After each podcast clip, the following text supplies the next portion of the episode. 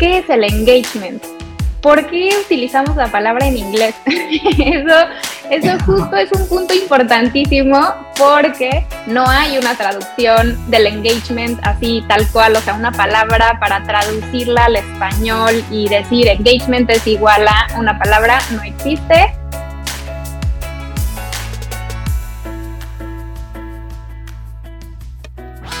Hola a todas y todos, somos Pau Torres y Cristi Carballo y esto es Culture Breakfast Latam, el podcast en donde compartiremos todo lo que hemos aprendido del mundo de People and Culture, desde nuestros errores, mejores prácticas y lo más importante, tips para empezar a mejorar tu cultura desde hoy. Si eres una persona que está preocupada por la cultura de tu compañía o formas parte de un equipo de People and Culture o HR y estás buscando esa inspiración, nuevas maneras de hacer las cosas y sobre todo consejos prácticos para mejorar tu lugar de trabajo, este es el podcast que debes escuchar. Culture Breakfast. Dale play y descúbrelo.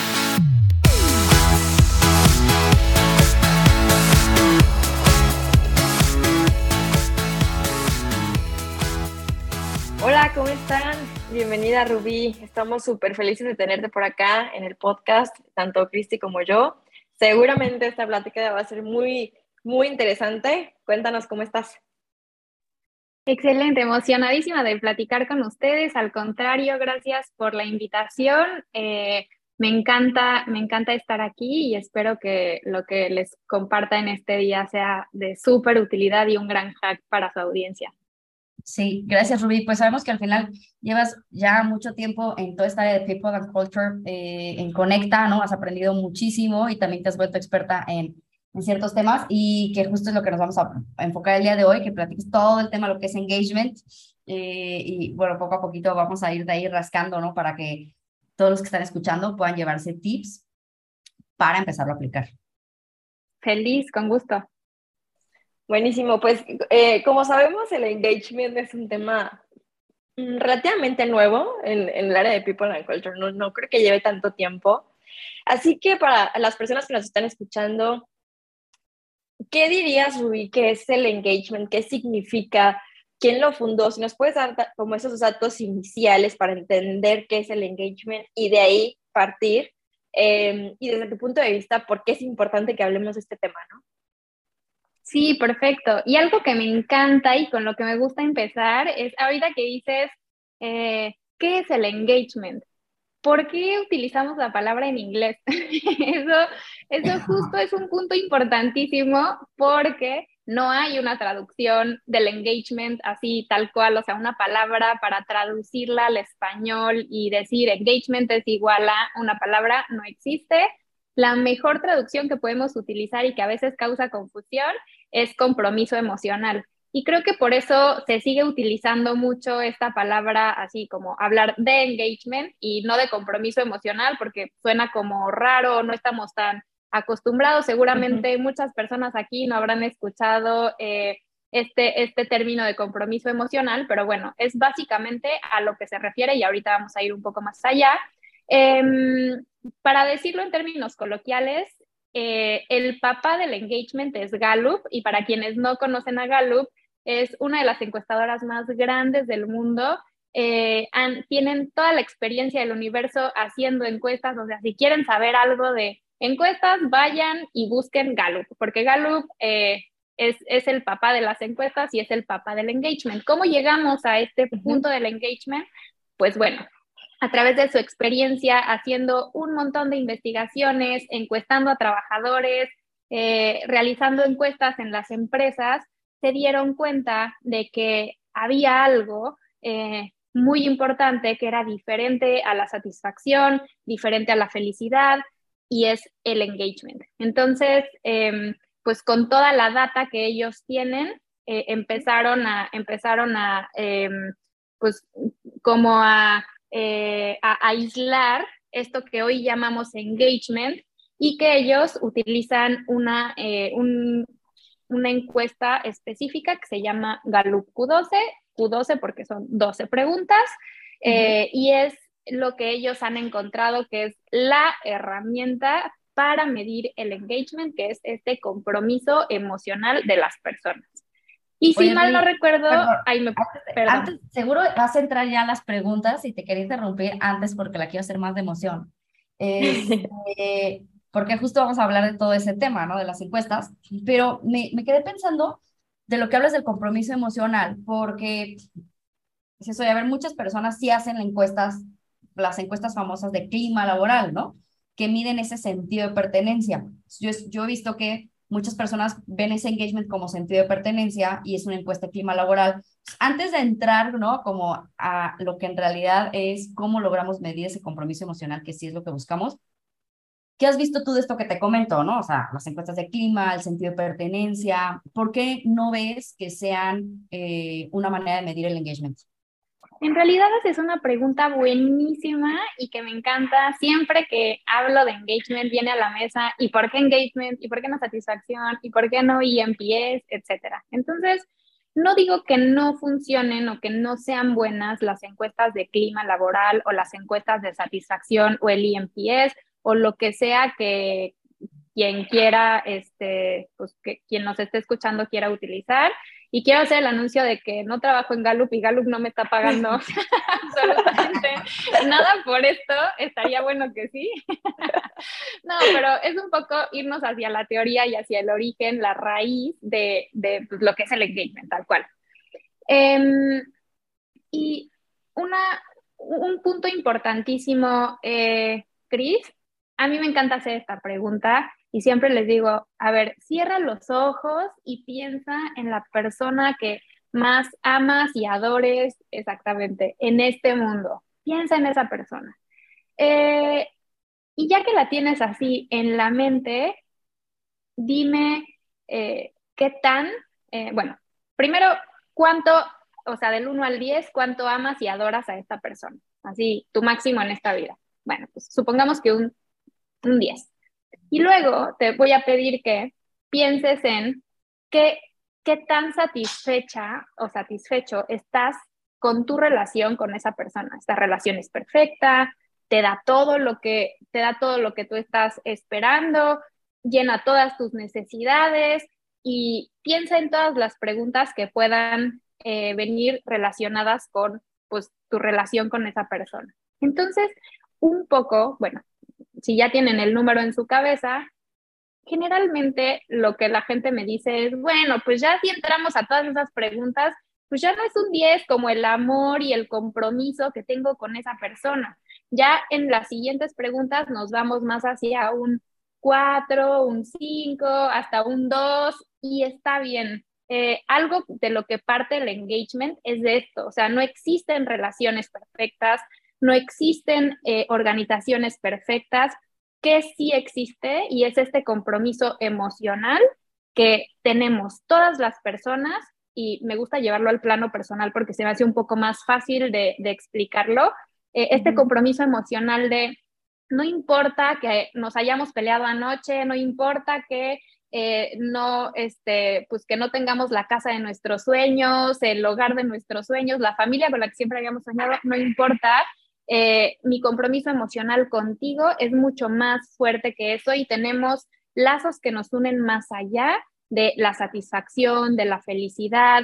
Y aquí vienen todo, todos estos temas como lo que mencionabas ahorita, este, eh, Chris, que es el clima laboral, el IMPS, que son indicadores importantes que nos ayudan a tener métricas eh, importantes sobre la cultura de una organización sin embargo, eh, aquí viene la diferencia con engagement específico, que engagement está cuando les decía que, em, que han aislado este, como este, esta pócima secreta del engagement, bueno, eh, pues e, esta pócima secreta que se llama engagement, eh, básicamente es este compromiso emocional y es no importa las dificultades, no importa que no sea un lugar perfecto, no importa que igual y no tengo el mejor sueldo del mercado, pero la organización me da mucho más en cuanto a propósito, en cuanto a visión, en cuanto a compañeros de trabajo, relaciones, eh, etcétera. Entonces, es un poco lo que, lo que trata de, destilar el engagement. Ya, no está, nunca lo había escuchado así y, me encantó la, la, la, analogía.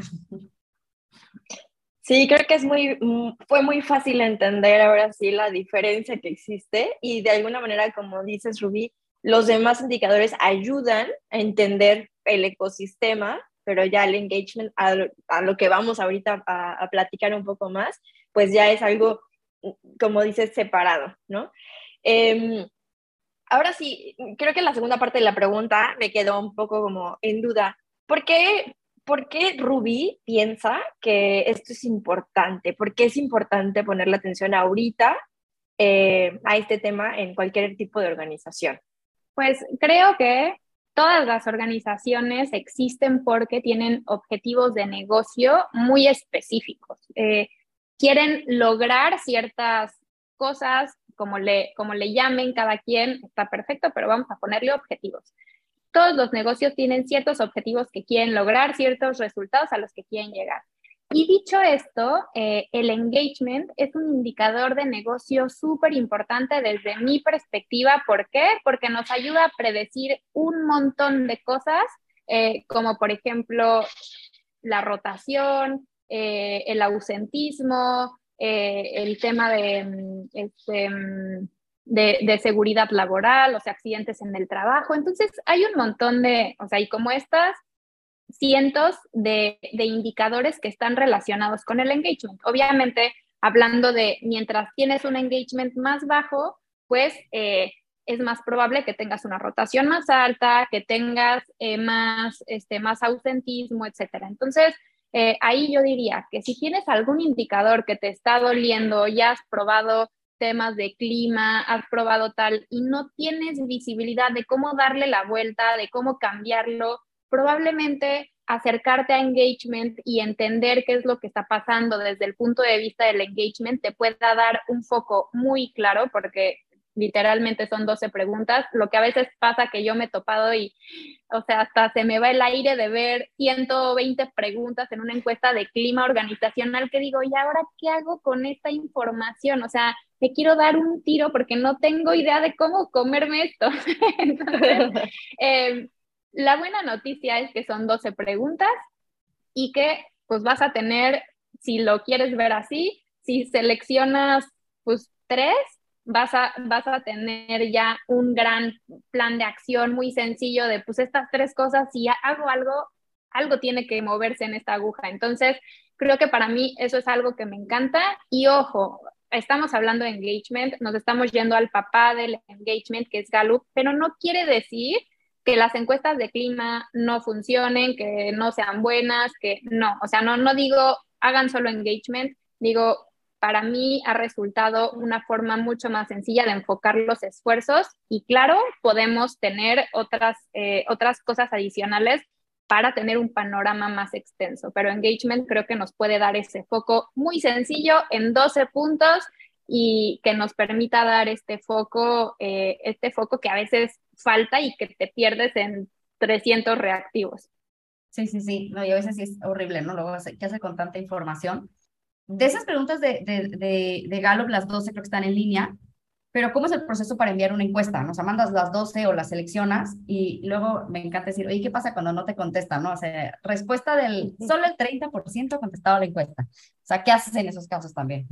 Pues mira, mi recomendación es siempre hacer las cosas, eh, o sea, como se deben de hacer. Si tu interés es específico engagement, lo correcto es ir a la página de Gallup, comprar la encuesta en línea, creo que cuesta como 15 dólares por persona y tomando en cuenta que esto no, o sea, no, no las vas a aplicar cada mes, o sea, las vas a aplicar una vez al año máximo. Recomendaría que se aplicara cada seis meses específico eh, engagement. Entonces, vas a ir, vas a comprar tus encuestas de engagement alrededor de 15 dólares en la página de Gallup y esa es como la forma correcta de hacerlo. Em, si tú quieres si quieres tener un poco de idea de qué pasa, pues más o menos como el engagement, no tengo presupuesto, justo como dices, Chris, eh, las preguntas están ahí. Si tú tienes alguna herramienta que ya estás pagando, puedes empezar a utilizarlo. ¿Qué pasa? Y que es parte del valor agregado que nos da Gallup,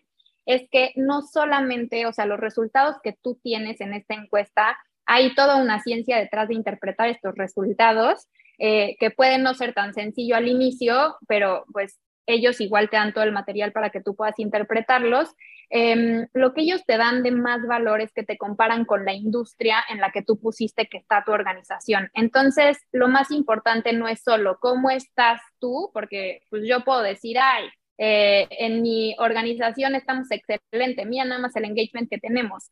Pero cuando ves versus la industria, dices, ¿qué onda? O sea, mis resultados son, no sé, voy a poner un ejemplo que ni siquiera es la escala de, de Gallup, pero yo tengo 9.9 de calificación, sí, pero el 98% de, los, de las demás personas sacaron 10. O sea, ¿por qué tú estás en, 9.9, no? Entonces, nos hace reflexionar eh, también sobre cómo nos encontramos versus el mercado y por qué es importante tener esta visibilidad del mercado, pues porque obviamente estás compitiendo con las otras empresas que están allá afuera, que quieren tu talento eh, y que no quieres que se te vaya. Entonces, eh, ese talento super engage lo quieres retener y entonces no, no quieres que se vaya. ¿Qué pasa, eh, Cris? Hacías una pregunta buenísima de, bueno, pues voy a mandar la encuesta, pero nadie me contestó. Eh, siempre recomiendo que se haga un plan y una estrategia de comunicación súper robusto, principalmente si es la primera vez que lo, que lo vas a lanzar. O sea, es más, si es la primera vez que lo vas a lanzar, yo te diría que es más importante todo lo que hagas en el previo que eh, la encuesta per se. O sea, eso, eso sería lo de menos. Eh, ¿Por qué? Porque pues en este, en este momento no vas a tener información para compararte de cómo estabas antes, cómo estabas ahorita, más bien vas a setear em, el punto de partida para las siguientes encuestas. Entonces, si es tu primera vez, enfócate en la estrategia de comunicación, en la campaña de comunicación, en asegurar que la compañía sepa que es engagement, por qué es importante de, medirlo y por qué tu voz y tu participación es esencial. Y si ya es un ejercicio que has hecho eh, varias veces, que ya está como más, em, más establecido en la compañía y has ido viendo que em, el porcentaje de participación ha ido cayendo, aquí la pregunta que yo haría es, eh, tanto lo que contestas como lo que no contestas nos está diciendo algo. Entonces, cuestiónate qué te está diciendo la gente al no contestar la encuesta. Em, y si este porcentaje que ha ido cayendo y este no contesto o solo contestó el 20%, por poner un ejemplo, eh, pues, ¿qué te está diciendo el resto de las personas que no están contestando? Este también es un mensaje importante y en muchas ocasiones puede significar bajo engagement también. Entonces, hay que tener mucho cuidado y poner mucho ojo eh, en este punto que, suele ser bien, bien importante. Mm, qué interesante eso que dices, porque sí, normalmente le hacemos caso o interpretamos los números los resultados que ya salen así, ¿no? El, del 30% que contestó, eso lo interpreto, pero el resto, eh, qué interesante verlo desde su punto de vista. Oye, Rubí, y, hablando de interpretaciones, eh, creo que, o me ha pasado que eh, muchas veces las interpretaciones de números en People, sobre todo en esta área, de repente suelen no tener tanto peso en algunas organizaciones, ¿no? Em, porque quedan mucho al ojo de quien lo está haciendo, ¿no? Es mucho de cualitativo y entonces eh, para mí quiere decir una cosa, pero para alguien más quiere decir otra. Entonces, ¿cómo le haces para que esto sea un estándar y cómo materializas estos números de manera directa, correcta y que lleven un mensaje que se pueda accionar de manera más rápida? Perfecto. Esa es una pregunta buenísima también, porque eh, lo que dices es, es muy cierto. O sea, de repente, y mm, creo que para nadie de nosotros va a ser, em, va a ser una sorpresa que de repente eh, las personas tengan esta cierta em, em, pues choque con los equipos de people, de no creer tanto y como que un poco ahí de, de no, pues ¿qué me estás diciendo? Eh, y, y, no tener tanto entendimiento de lo que estamos haciendo. Em, lo que te diría es que algo bien importante es que nos enfoquemos en relacionar estos resultados con eh, indicadores del negocio. Y te voy a poner un ejemplo. Si para el negocio es importantísimo el MPS de sus clientes, ¿qué relación tiene eh, el MPS con el engagement de las personas dentro de la organización? Si para ti es importante el tema de rotación y tienes una rotación altísima, ¿qué relación tiene y cómo, cómo puedo em, relacionar los números de engagement con la rotación que tengo? Entonces, es algo que no lo vas a resolver en la primera aplicación, es algo que te va a llevar años de trabajo, eh, meses o, varios, em, varios semestres de chamba, eh, hacer estos cambios y entender dónde estás, cuáles son tus indicadores importantes y cómo se ven afectados eh, cuando el engagement baja o aumenta, etc. Entonces, lo que te diría es, primero, ve qué es importante para tu negocio, cuáles son los dolores que tiene tu negocio y sobre eso, eh, sobre esos indicadores relaciona los resultados del engagement y ve cómo esto se comporta eh, a través del tiempo em, en, futuras, en futuros resultados. Que no sé si contesté tu pregunta. no, sí, o sea, prácticamente lo que, lo que estás eh, dando a entender es que tiene que haber como un análisis de los puntos de dolor versus eh, los puntos que te arroja la encuesta y ver qué relación existe y, empezarlo a medir, ¿no? De alguna manera, eso va a hacer que la palabra pese este, eh, eh, sobre los resultados, ¿no? Siempre en Gallup hay las típicas preguntas polémicas, ¿no? Que si las sacas de contexto pueden malinterpretarse, ¿no? Entonces digo, yo tengo en la mente algunas, pero no quiero decírtelas bien. O sea, ¿cuáles son como estas típicas preguntas que has visto tú, oye, problemáticas en el sentido de, ay, qué rara pregunta, o la que siempre todo el mundo tiene duda. ¿Tú cuáles has visto?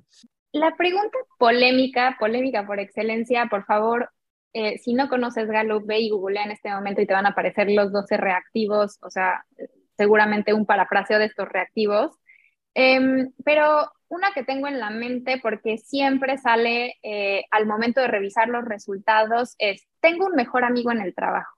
Y la pregunta es, eh, ¿por qué estamos haciendo esta pregunta? A mí, eh, ¿por qué me interesa tener esta información? Claro que yo no tengo mejores amigos en el trabajo. Para mí, mi mejor amigo es la persona que conocí en el kinder y esos son mis mejores amigos. Imposible tenerlo en, el trabajo. Entonces, este punto es súper importante porque eh, siempre les pido que eh, vean el contexto del que vamos a platicar. Entiendo que todas las personas podemos tener definiciones diferentes de qué es un mejor amigo y eso no lo vamos a cambiar.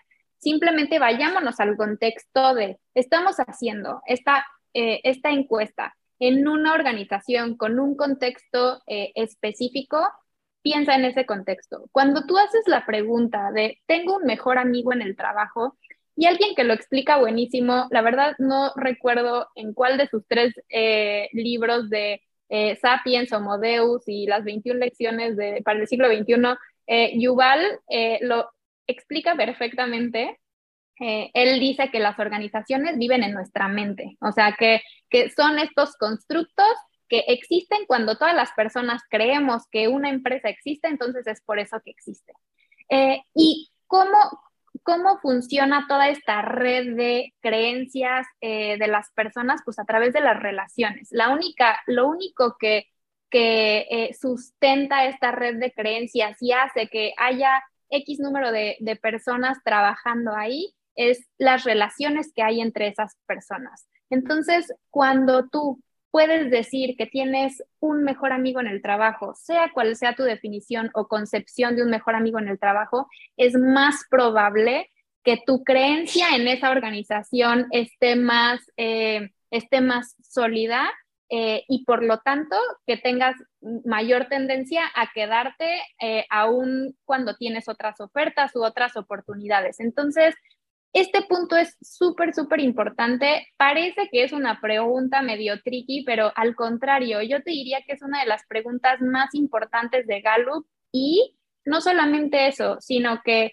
em, está estudiado y está demostrado que el 70% de tus relaciones eh, dentro, de, dentro de la organización, el 70% eh, es, está relacionado con con cómo eh, la relación que tienes con tu manager directo. Entonces, si decimos que es vital que tengas una, una buena relación para que eh, con las personas a tu alrededor, para que tengas una buena relación con la empresa. Ahora, aquí mi punto es hacia los managers, es qué tanto te estás asegurando de tener una buena relación con las personas cuando eh, el 70% lo llena eh, la relación que tú construyes. Entonces, eso a mí me parece vital, me parece que eh, me vuela la cabeza pensar en la responsabilidad que tenemos los managers de personas cuando hablamos de esto eh, y es importante no solamente quedarnos como con el reactivo y ya no me hace sentido y listo, sino escarbar un poco más y entender qué es lo que hay detrás,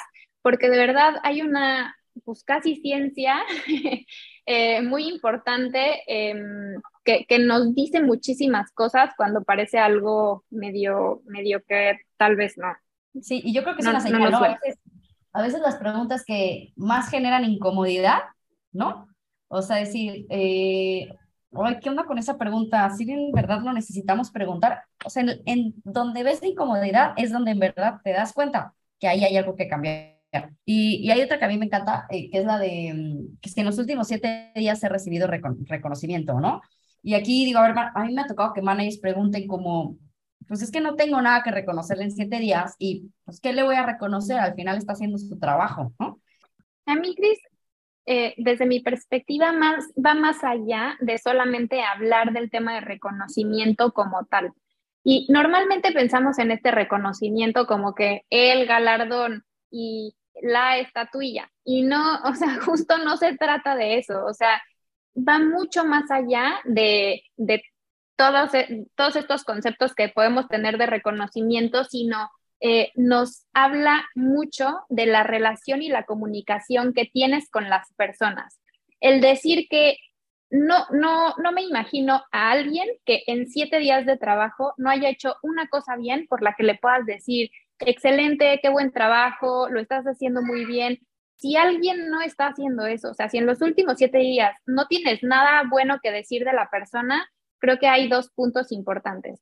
O no te están dando visibilidad y no te estás comunicando bien con la gente, o dos, pues hay un tema de performance con la, con la persona. Eh, entonces, lo que yo diría es, veamos, o sea, más allá de simplemente em, creo que tenemos que hacer un trabajo importante de guiar eh, a través de los resultados a las personas y hacerles ver lo que hay detrás de todas estas, de todas estas preguntas. Si bien podemos encontrar resistencia, eh, como lo que decías de cómo que en los últimos siete días, pues que piensan que solamente me dedico a, aplaudir, no, también. Entonces, no, no es eso. Simplemente es así como es bueno, dar feedback y áreas de oportunidad, también es bueno asegurarnos que, y este reactivo nos habla de eso, que tienes una comunicación constante, que estás, eh, eh, que estás em, dando reconocimiento sobre las cosas que se están haciendo correctamente y esto que nos asegura que la persona tiene la guía que necesita para hacer lo que tiene que hacer. Si no, imagínate que tú le encargas algo a alguien, nos vemos dentro de un mes y no era lo que yo esperaba. Este reconocimiento se da en pedazos chiquititos y en mini píldoras y ya después vendrá el galardón, la fiesta de gala, la estatuilla que entregará la organización eh, muy seguramente a los top, top, top performers, pero nuestra responsabilidad como managers, teniendo personas en nuestra organización, tenemos que asegurarnos que la gente está recibiendo este reconocimiento. Y cuando les hablo de la estatuilla y todas estas cosas, una, una forma eh, que a mí me encanta proponer siempre de reconocimiento es agradecer. Es tan sencillo dar un agradecimiento por el trabajo que la persona hizo, por el esfuerzo que puso, por la atención al detalle que tuvo, que es igual eh, o a veces hasta más impactante que el galardón y la foto y etcétera. Entonces, em, puede ser algo tan pequeño y con un impacto tan grande. Eh, así que si hay un tema por ahí, algo con lo que podemos empezar es mejorar la comunicación, eh, estar más cerca de las personas e intentar agradecer las cosas que se están haciendo bien. Si, si no, no tienes que, reconocer en la reunión organizacional y nada de esto. Sí, sí, creo que es una manera de hacerle ver a la persona que, que te importo y que estoy ahí.